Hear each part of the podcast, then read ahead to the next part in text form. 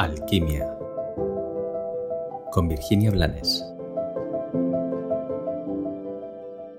Hola, tal vez hayas leído mis libros Amar sin sufrir o Regresa a ti, o tal vez hayas escuchado que en más de una de mis conferencias hablo de cómo somos afectados por cómo nos amaron o no nos amaron nuestro padre y nuestra madre.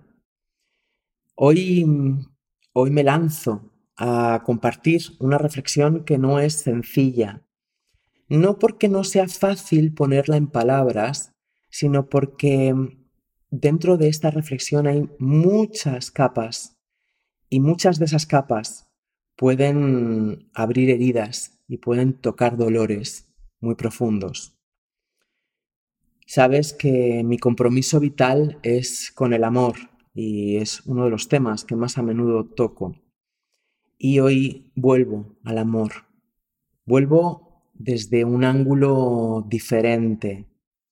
Vuelvo para intentar, pretendiendo que, que tú, si es tu momento, seas consciente de cómo amas.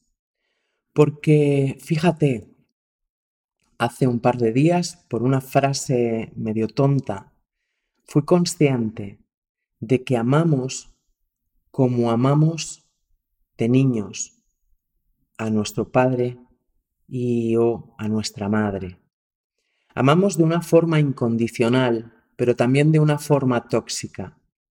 Porque yo, por ejemplo, amaba a mi madre absolutamente, a pesar de todo, incluso a pesar de ella.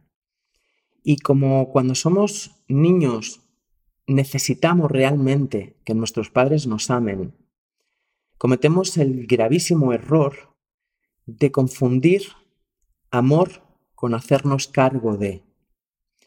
A menudo nos hacemos cargo del sufrimiento de nuestros padres, de su infelicidad. Y a pesar de ese peso, seguimos amándolos. A pesar de que no nos miren y no sean conscientes de quiénes somos realmente, seguimos amándoles.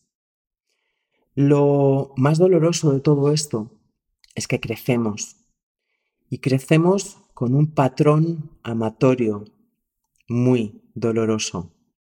Y cuando establecemos vínculos de pareja o vínculos de amistad profunda, inconscientemente esperamos que la otra persona nos ame como nosotros amamos a nuestro padre o a nuestra madre.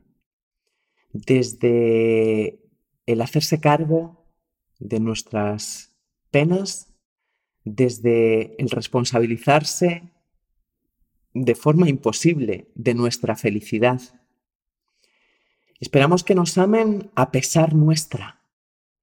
Y esperamos que el otro llene ese vacío que solo nosotros podemos llenar cuando somos conscientes de que la forma que tenemos de amar no es amor. Es un episodio breve, pero desde mi punto de vista, en mi opinión, es un episodio profundo para que podamos realmente regresar al amor.